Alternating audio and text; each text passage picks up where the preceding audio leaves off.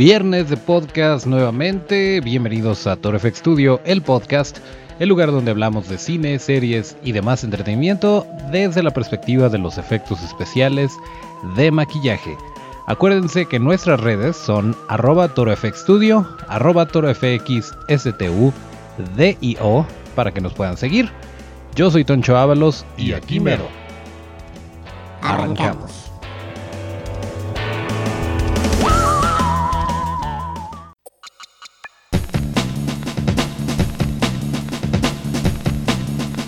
En efecto, viernes de podcast estamos a 12 de abril de 2019 ya oficialmente se estrenó la película de Hellboy. Nosotros tuvimos el gusto de poder asistir a una función especial gracias a nuestros amigos de la opinión de Majarki y nos eh, acompañó por ahí el buen René Córdoba. Y pues, híjole, esta película ha desatado todo tipo de odio y amor eh, pero en su mayoría los críticos la están destrozando y la verdad es que no, no entiendo muy bien por qué. Sí tiene sus fallas, sí es muy diferente a la visión de Guillermo del Toro, definitivamente no sería justo compararlas y no es una obra maestra. Lo que estamos viendo no, no es una, no tiene una genialidad que vaya a trascender generaciones, pero creo que en términos generales es un buen producto y que vale la pena que veamos y tomemos nuestra propia decisión.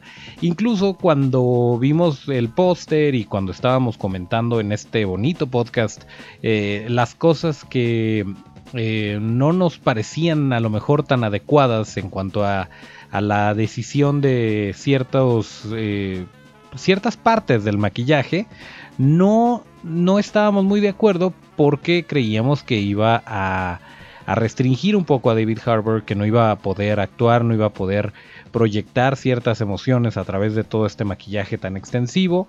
Y curiosamente no lo noté así, hay quien, quien sigue opinando lo mismo pero yo notaba de repente eh, microgestos, tal vez no tan sutiles, pero, pero sí, o sea, como moví el ceño, eh, como fruncí el ceño, o de repente está en el fondo y sonríe y se nota perfectamente la sonrisa y los cachetes, como se mueven y todo esto. Eh, no, lo, no lo noté restrictivo en lo absoluto y me impresionó mucho cómo cambia la fisionomía de David Harbour que recordemos, y nuevamente les estoy diciendo que no la comparen, pero nada más estamos comparando el maquillaje, ¿ok? Si recordamos las primeras dos películas, las de Guillermo del Toro, el personaje eh, tenía mucho de Ron Perlman, que de hecho pues no había gran cosa que cambiarle porque para muchos de nosotros Ron Perlman es Hellboy. Y, y, acá con David Harbour sí le cambia mucho la cara y sí se te olvida que, que es el actor pero me llamó muchísimo la atención. Si ustedes no han visto la película y planean ir, chequen la, barbilla. Toda la parte de la, la, quijada y la barbilla está muy bien aterrizada en cuanto a verse humanoide, pero también como rendirle homenaje a, al material original, al, al cómic. Y se, me hizo muy interesante esto y los dientes, los dientes que trae son no son colmillos, no son dientes de monstruo, no son exageradísimos, pero definitivamente no son los dientes de David Harbour y eh, sí evocan también esta esta imagen del Hellboy del cómic que por lo general trae la barbilla hacia afuera y los dientes ah, hacia afuera también. Entonces, eso eh, se vio muy interesante. El cuerpo, el cuerpo que hicieron eh, Michael Izalde, Norman Cabrera, todo el equipo de Spectral Motion y el equipo de Sinovation eh, de Rick Baker en las primeras películas. era impresionante y tenía este toque de del toro, estas como cicatrices en forma como de espiral. Tenía ciertos elementos muy muy interesantes y pues nos encanta todo esto pero en esta ocasión el cuerpo es un poco diferente. Es, eh, se, le ven las venas, se ve real, eh, aunque, aunque sea tosco. Está muy bien esculpido, muy bien aplicado. Tiene ciertos toques. me encantó que le pusieran pelito tanto en la espalda como, como en el pecho. Eh, y, también como que aterriza al personaje y no se ve como vaya, no se ve como un superhéroe plástico, se ve como una criatura que realmente tiene esta, pues, deformidad, si nos basamos en, en la figura humana. Y, pues también con estas cicatrices, tanto en la cara como en el cuerpo, eh, le, agregan un poco de realismo, no son exageradas, son sutiles y obviamente conforme va avanzando la película y conforme se la van partiendo a Hellboy, esto va cambiando también. Pero me pareció muy, muy acertado, los cuernos también se ven diferentes, o sea, incluso en eso se ve eh, un trabajo pues muy distinto. En esta ocasión Joel Harlow ya les habíamos comentado que fue el que lideró el proyecto de criaturas y de maquillaje y todo en conjunto, el Hellboy ya terminó por, por aterrizar. Eh, hay quien no es nada fan de la, de la mano derecha de la destrucción. Eh, yo mm, igual sí, si me pusieran a escoger, me voy más por la, mano que traía Ron Pellman en las películas de Del Toro, pero no me sacó de la jugada esta, esta mano y eh, definitivamente el personaje como tal funciona. yo le deseaba toda la suerte del mundo a David Harbour y curiosamente lo hizo muy bien. Es, eh, pues tenía un gran trabajo, todos teniendo a Ron Perlman en la mente, tenía una chambototota el señor al tener que llenar estos zapatos y, reinterpretar al personaje, darle nueva vida. Y creo que lo hizo muy bien, es una de las actuaciones que más se pueden rescatar de esta película.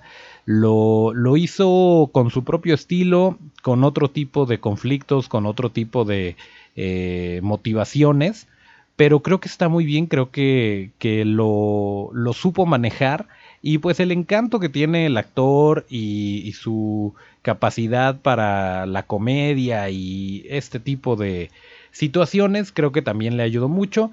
Los chistes forzados que les comentábamos también, eh, esa línea en particular, que ya no la voy a repetir para que no, no tengan spoiler, pero esa, esa línea que es un chiste pues bastante cursi que, que le dice a, a, la reina de sangre, em, que es el personaje de Mila Jovovich, la reina Nimue, no, no se ve forzado en la película, no lo sentí, vaya, no me ataqué de risa, pero lo hizo bien. Lo, el, como le llaman los, eh, los amigos gringos, el delivery que tuvo al, al decir esta línea fue bueno. Fue eh, eh, cumplió con su cometido y no pasó a mayores.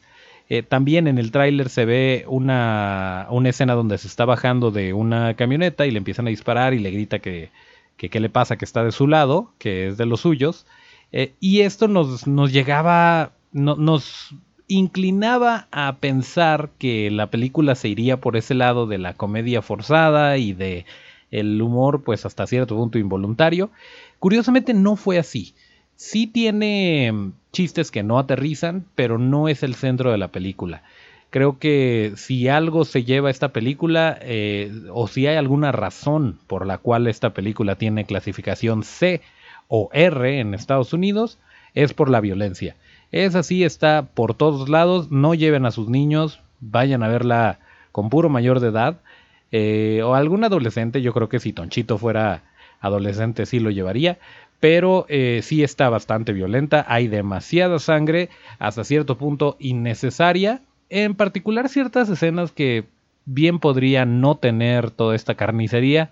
Y sin embargo la tiene, no no es algo malo, pero es algo que se pudieron haber evitado perfectamente. Y em, me llama muchísimo la atención muchas de las eh, críticas que están saliendo para la película, en donde dicen que eh, las escenas de acción se sienten un poco a la Michael Bay, en donde se han hecho análisis de, de este tipo de escenas de acción, en donde la cámara se sigue moviendo y no te mantiene como con los pies en la tierra, para ver realmente la gravedad de la situación, para que esto tenga cierta física y te des cuenta que realmente una explosión o un golpe o un robot cayéndose tiene cierto peso, pero al estarse moviendo tanto la cámara no lo notas porque es de una cosa a otra a otra. Eh, yo no lo noté así, en lo particular en la, la pelea contra los gigantes que también sale en el tráiler, eh, entonces no, no hay destripe por ningún lado. Eh, esta pelea con los gigantes yo la noté bastante aterrizada. No había, eh, sí hubo cortes y, cambios de cámara y todo, pero lo sentí dinámico y realmente estaba preocupado porque no fueran a comerse a Hellboy. O sea, creo que, que fue bien llevado y los gigantes, el diseño de los gigantes está increíble, aunque fue CGI, no hay ningún problema, no estoy peleado con eso, son unos monstruos muy bonitos y que se queden ahí, eh, y pues bravo para el equipo de efectos especiales visuales, que son la contraparte de lo que hacemos y hablamos aquí en Toro Studio, eh, creo que estuvo muy bien. En lo particular, las criaturas que les hablaba, Baba Yaga, la bruja y, eh, y el Gruagach. Se escribe Gruagach, pero todo el mundo le decía Gruagach con ese como al final. Entonces, así es como se llama. Eh, este hombre cerdo es muy. Me pareció muy agradable. Hasta cierto punto, pues medio no tan inteligente como uno creería pero pues muy noble, pues, el de sus sentimientos. pero muy padre, la verdad, el, trabajo detrás de esta criatura es increíble, funciona perfectamente en pantalla. Eh, para mi gusto, bueno, obviamente cuando, cuando este personaje habla y cuando tiene close-ups a la cara, lo tienen que, eh, pues, aumentar o mejorar, entre comillas, con efectos digitales. Y pues esto, me hubiera gustado ver un poquito más de, la parte del animatronic, de, la cabeza en particular, pero visualmente el personaje impone mucho y, después termina ganándose tu corazón y es muy bueno, es, eh, es una de las cosas que en cuanto salgan las figuritas de acción yo voy a querer tener mi Gruaga este, y Baba Yaga también. El, maquillaje de Baba Yaga está impresionante. Eh, todo, todo lo que vean que, hace, sin, decirles lo que viene siendo el destripe, todo lo que vean que hace Babayaga se hizo en cámara. Es un, es, eh, un acróbata eh, debajo del maquillaje para que más o menos se den una idea de cómo se mueve esta, esta bruja que lleva muchos años de conocer a Hellboy. Em, y bueno, ya, ya no les digo más de la historia. Esto fue lo bueno, lo interesante, lo bonito, el soundtrack es muy bueno, de repente hay, hay canciones que sí me, me emocionaron mucho, como Welcome to My Nightmare de, Alice Cooper, creo que fue muy bien, muy bien puesto, eh, tiene, tiene cosas interesantes, escuchen el soundtrack y se van a dar cuenta. Sin embargo, uno de los puntos flacos de esta película tal vez podría ser la edición, porque si bien la música funciona, a lo mejor no la pusieron exactamente en el momento, de repente hay, hay cortes que como que sí te sacan de, de la jugada. Tiene sus cosas malas, no lo voy a negar, no por esto no vale la pena verla. Creo que se vale darle la oportunidad a este personaje, se vale darle la oportunidad a las nuevas criaturas, al nuevo universo que están planteando y sin, sin irnos por el lado de híjoles que no son las de del toro, es que no está tan bonita, es que aquí hay mucha sangre, pues sí, efectivamente es otra visión completamente, es, eh, dista mucho de, de Hellboy, pero de Hellboy 1 y 2 eh, como las conocimos con Guillermo del Toro. Eh, esta nueva película es eh, otro boleto, es otra visión, otros actores, entonces no, no tratemos de no hacer la comparación y seguramente la van a poder disfrutar. Si hay gente, hay amigos como René Córdoba que les van a decir que es una porquería, que bueno, eh, también entiendo por qué a muchas personas no le está gustando y no, no está aterrizando bien la, la historia y la película con, con ellos. Eh, pero si a ustedes les gustan los monstruos y quieren ir a divertirse y ver muchos, eh, mucha acción y mucho de sangre, eh, para mi gusto, pues seguramente se la van a pasar bien viendo Hellboy. Y chequen las criaturas, es de las, son de las cosas más interesantes. Hay dos escenas post créditos para que se queden hasta el final y vean lo que tienen planeado o de repente pues no, ya no les voy a decir que pasen las postcréditos, pero véanlo, eh, véanlo sin prejuicios. Y nos va a gustar mucho que nos compartan su opinión, que nos digan qué les pareció esta película. En cuanto a maquillaje y criaturas, no le van a sufrir. De hecho, desde la primer eh, pelea de Hellboy se, se, van a divertir mucho. Ya a mí me gustó mucho. Tiene tanto efectos prácticos como efectos visuales, pero en sí eh, las partes que comenzamos a ver de Hellboy, los brazos y, todo esto, el maquillaje eh, en acción, eh, ya viéndolo pues no solamente como, como un espectador, sino directo en la batalla, se van a dar cuenta que, que sí hay bastante, bastante diversión que nos ofrece la película. Y a partir de ahí pues ya decidirán ustedes si siguen por ese rumbo o si ya se quieren salir del cine, que dudo que pase, la verdad. Está divertida la película, vale la pena que la vean, vale la pena que la vean en la pantalla más grande posible y con el mejor sonido posible. Así que si yo fuera ustedes no me esperaba a verla en Netflix o en alguna otra plataforma o en Blu-ray. Pero bueno, pues ahí está la recomendación. Vayan a ver Hellboy y les vamos a agradecer mucho que nos digan qué les pareció. Y déjenme decirles que originalmente teníamos planeado hacer esta eh, reseña, esta mini reseña de Hellboy con nuestro amigo el conde Duque Reyes de la opinión del conde, pero desafortunadamente nuestras agendas no coincidieron y no nos fue posible estar en el mismo lugar discutiendo esto. Por lo tanto, tenemos un pequeño clip, porque obviamente el señor se dio a la tarea de, de eh, ir a verla en cuanto le fue posible y tenemos de último minuto esta pequeña opinión del conde. Estoy tremendamente conflictuado porque sí me gustó, pero siento que no me debió haber gustado. Este, es rara, es rara. Digo, la visión del toro tenía más color. Entonces creo que por ese lado sí me, me sacó de onda. Pero en términos generales, la película como tal creo que funciona perfectamente como una película de Hellboy no veo en ningún momento todo lo que se están quejando, sino al contrario, creo que está agradable, está esos toques de gore, esos toques de acción son es normales en el cómic. Definitivamente hace que te encariñes más con el pinche Rat. Pero creo que le está quitando, le está arrebatando, le está arrebatando todo lo comercial que puede haber tenido Hellboy. Lo está dejando eh, muy bien, lo está dejando como algo nuevo, como algo más como de, ahora sí, culto. Yo creo que del Toro va a pasar a la historia por ser por eso, por ser la Hellboy de Guillermo del Toro, mexicano de Guadalajara, bla, bla. Esta está más chida y más apegada al universo Hellboy, creo yo. Pues ahí tienen la breve opinión de nuestro amigo el conde Duque Reyes. Eh, síganlo en todas sus redes, arroba opinión del conde, o lo pueden encontrar también como eh, Conde Duque Reyes en eh, Facebook y en YouTube. Entonces, bueno, definitivamente no va a ser la única colaboración que vamos a tener con él. Esta no se hizo, pero bueno, de alguna forma lo tuvimos aquí recién salidito del cine para que nos diera su versión de los hechos y pues esténse pendientes de sus redes y de las de Toro FX porque vamos a estamos planeando varias cosillas por ahí.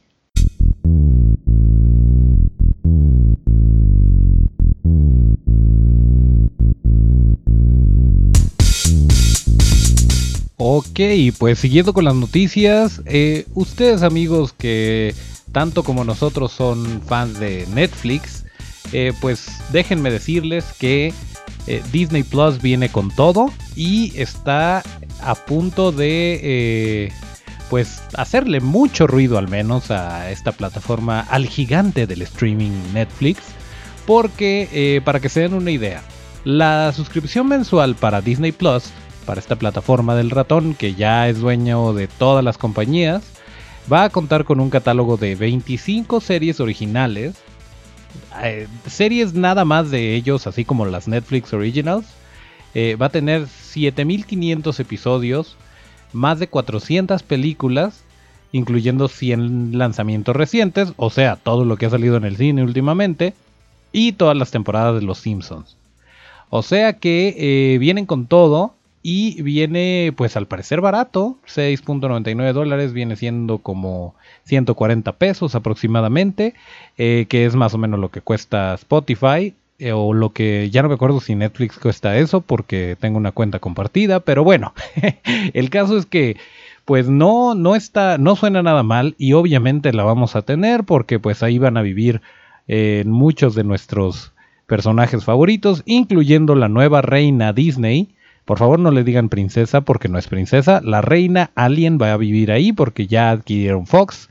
Entonces, pues sí, definitivamente tenemos que entrarle a la plataforma de Disney Plus y obviamente cuando esté disponible para México y Latinoamérica les estaremos platicando qué hay y qué hay que ver para que ustedes junto con nosotros puedan eh, estar al corriente de lo, lo más reciente y lo más interesante en esta plataforma. Y hablando de Disney, ustedes que también son fans como nosotros de la ciencia ficción, de las criaturas y de los efectos especiales, seguramente habrán escuchado por ahí hablar de esta pequeña franquicia que se llama Star Wars o la Guerra de las Galaxias. Pues en el marco del Star Wars Celebration que tuvo lugar el día de hoy en Chicago, eh, se les ocurrió, así eh, casualmente, aventar el tráiler de la nueva película que se va a estrenar en diciembre. Y ya tenemos nombre, ya tenemos, bueno, es un teaser porque ya ven cómo les encanta anunciarte que van a anunciar que ya mero sale el tráiler de la película que ya mero sale. Bueno, pues más o menos por esa línea se está yendo este eh, tráiler. Que bueno, yo sí lo veo como tráiler. Dura dos minutos y nos dice bastante. Eh, así que si no lo han visto, pues obviamente les vamos a compartir el link tanto en Twitter como en la descripción de YouTube, aunque dudo, dudo que alguna de las personas que están escuchándonos no lo haya visto, pero bueno, les damos los detalles. Esta película que se estrena el 18 de diciembre de este año se va a llamar Star Wars The Rise of Skywalker o El ascenso de, de Skywalker. No dice cómo, por qué ni cuándo, eh, pero bueno, esto nos lleva, y obviamente a los fans de Hueso Colorado, los va a llevar a un sinfín de teorías. Y pues todavía tienen unos ocho mesecitos para seguir haciendo eh, más y más teorías alrededor de lo poco que hemos podido ver. Pero bueno, en el tráiler vemos a Rey que está a punto de hacer eh, parkour para atacar a una nave que, que va directito hacia ella. No sabemos quién la está piloteando, pero suponemos que es Kylo Ren. Y bueno, vemos eh, algunos detallitos de, de, qué está pasando. Eh, Kylo Ren está restaurando su casco. Em, y esto, bueno, mucha gente lo está tomando como estamos reconstruyendo o estamos arreglando todo lo que pasó en, eh, en, la película de Ryan Johnson. Este, perdón por haber matado a Luke Skywalker. La verdad es que yo no concuerdo, no, no me parece mala la película, el episodio 8 pero pues a muchos fans sí los dejó muy desilusionados y muy desencantados con la franquicia y con todo el mundo de Star Wars. Y ahora que regresa JJ Abrams a dirigir esta película, pues de alguna forma está como que recogiendo los pedazos y tratando de, de complacer a todo el mundo. Obviamente esto es imposible, pero para nosotros que no nos complicamos y que no andamos de niño rata, como todos ustedes que nos escuchan, que también son igual de lindos y amables, este, no vamos a tener ningún problema con comprar los boletos para la preventa. No vaya a ser que nos apliquen la de los Avengers y después los estén revendiendo en 3.200 pesos en Mercado Libre. Eh, definitivamente vamos a verla y definitivamente nos emociona. Eh, a lo largo del tráiler, pues, además de que vemos a un nuevo amigo de BB-8, amiga de BB-8, que es eh, que parece una secadora de pelo. Eh, vemos a C-3PO, que por cierto va a ser la última película donde salga Anthony Daniels, que es quien interpreta a C-3PO y quien lo ha hecho desde el inicio de los tiempos y que ha estado en todas y cada una de las películas de Star Wars. Y me van a decir que no estuvo en Rogue One, pero sí estuvo, está en un pedacito por ahí y es el señor Anthony Daniels. Entonces, eh, con esto se despide, con esto se termina eh, el viaje para el señor Daniels. Eh, si sale C-3PO o no en futuras películas no lo sabemos, pero lo que sí sabemos es que Anthony Daniels ya no va a ser quien lo interprete. Em, pues esperemos que le, le, hagan una especie de homenaje o pues a lo mejor sí que ya nos despidamos de C-3PO para no tener que compararlo, para no tener que pues como que meterse al traje a alguien más yo creo que sería un poquito difícil, a menos que sea como en el caso de, de Chewbacca, de Peter Mayhew, que, bueno, el señor tiene problemas de la espalda y entonces ya no le es tan fácil interpretar a Chewbacca y estar parado, entonces para muchas escenas sí usó a otro actor que es quien probablemente se quede con, con esta chamba en el futuro, que tengo entendido que es quien lo hizo incluso en la película de Solo.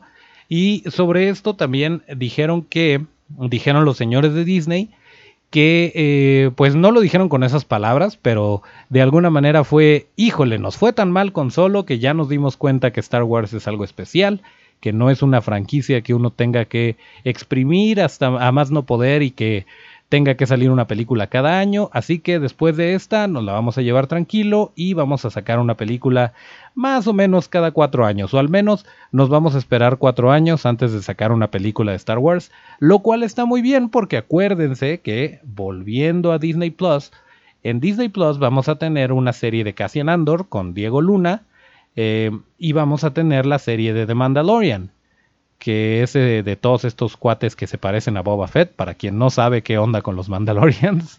Em, bueno, eh, entonces tenemos Star Wars para rato, tenemos eh, dónde y cómo, pero me parece una idea muy acertada el que no estén sacando películas por sacarlas, aunque por otro lado sí nos va a hacer falta una película de, de Obi-Wan Kenobi, aunque tal vez lo pueden hacer serie, no sé, digo, ahí está el actor esperando y es muy bueno y pues podría ser, digo, como que sí, sí caería muy bien una historia paralela que nos dice qué le pasó a Obi-Wan Kenobi entre el episodio 3 y el episodio 4, todos esos años, sus años de gloria, eh, y cómo fue que terminó siendo este viejito retraído eh, que que ya conocimos en, el episodio 4. Bueno, esto es solo una idea, pero estoy seguro que no estoy solo y que muchos queremos que esto suceda porque Obi-Wan es uno de los mejores personajes que nos ha dado esta franquicia.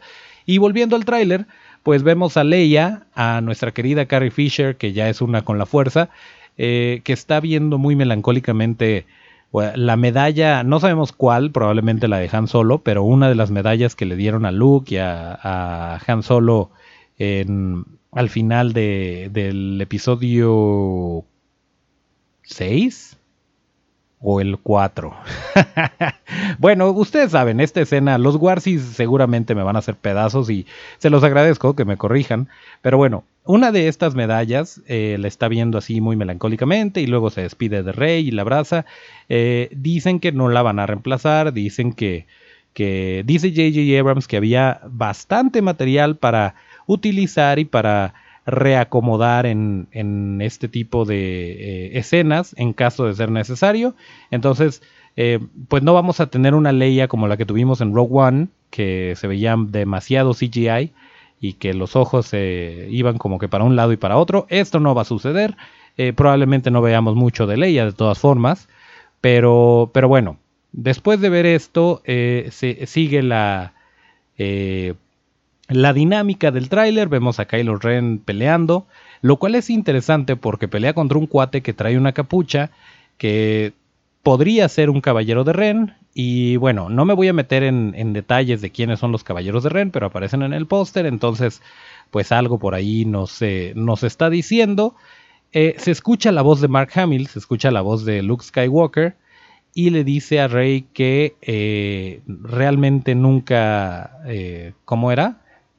Que bueno, el punto es que nadie se muere en realidad.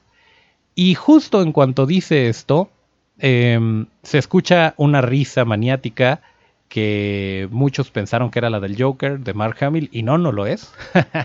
es la risa del emperador Palpatine. Así es. Esa es la sorpresa que nos tenían guardada. Eh, el por qué y el cómo todavía no lo sabemos. Tenemos la risa de Palpatine al final y esto es comprobado, eh, sabemos perfectamente que es Palpatine, porque se eh, inmediatamente después de que termine el tráiler, aparece el actor eh, en pantalla, no en pantalla, sino en el escenario de, la, del evento, del Star Wars Celebration. Así que efectivamente el, el emperador Palpatine vuelve eh, no sirvió de nada que Darth Vader lo aventara y que se sacrificara y que se redimiera en ese momento. Explotó la estrella de la muerte, al emperador Palpatine le valió gorro. De hecho, esto ya se ha explicado de alguna forma, pero nuevamente, no me quiero meter al universo expandido y a todo esto porque eh, no, no es un cuento de nunca acabar. Pero el caso es que Palpatine regresa para esta nueva entrega de Star Wars y la vamos a estar esperando con ansias. Si no han visto el tráiler, se lo vamos a compartir. Y eh, pues, híjole, todavía falta un ratito para diciembre, pero al menos ya no vamos a tener que esperar eh, dos años como fue entre el episodio 9, perdón, el episodio 8 y el episodio 9. Y esto pues apunta a que va a complacer a una gran parte de, del fandom de Star Wars.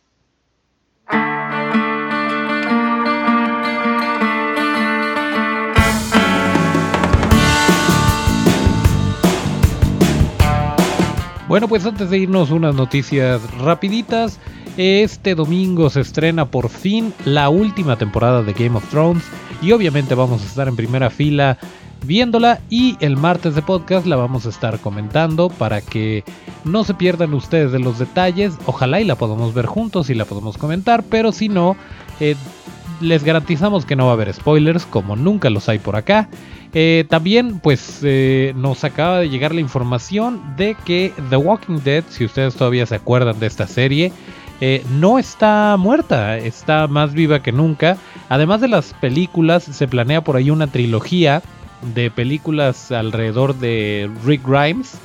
Pues además de esto va a haber una serie en donde se abarquen los temas de el inicio de este apocalipsis zombie y con un cast completamente diferente. No se ha confirmado si esto se va a mezclar con la historia que ya conocemos y con los personajes con los que conocimos esta serie. Pero es un hecho que se va a hacer la serie. Y pues ustedes qué opinan? ¿Están de acuerdo en que haya más zombies? Nosotros estamos con nuestras dudas, pero siempre es bueno tener más del trabajo de KNB, liderado por Greg Nicotero. Así que tener más zombies en pantalla siempre se agradece. Y pues eh, antes de terminar también queremos agradecer a la opinión del conde, al buen conde Duque Reyes que nos haya acompañado aunque sea brevemente y nuevamente esténse pendientes porque vamos a tener más colaboraciones. Gracias a la opinión de Maharki por habernos invitado a esta función especial de Hellboy. Gracias a René Córdoba por acompañarnos y a todos los que escuchan este bonito podcast, en especial a ellos que siempre nos están echando porras, eh, Arturo Arámbola y todo el equipo de La Taberna Geek, al buen Luis Amaya, que también tiene su podcast The Chirp, y obviamente al señorón Mike Aguirre. Bien, y llegó el momento de concluir este episodio número 25 de Toro FX Studio, el podcast. Acuérdense como siempre que para seguir la conversación hay que seguirnos en todas nuestras redes que son arroba torofxstudio, arroba torofxstu. Yo soy Toncho Ábalos y mis redes son arroba Toncho con T. Nos escuchamos el próximo martes y hasta el próximo llamado.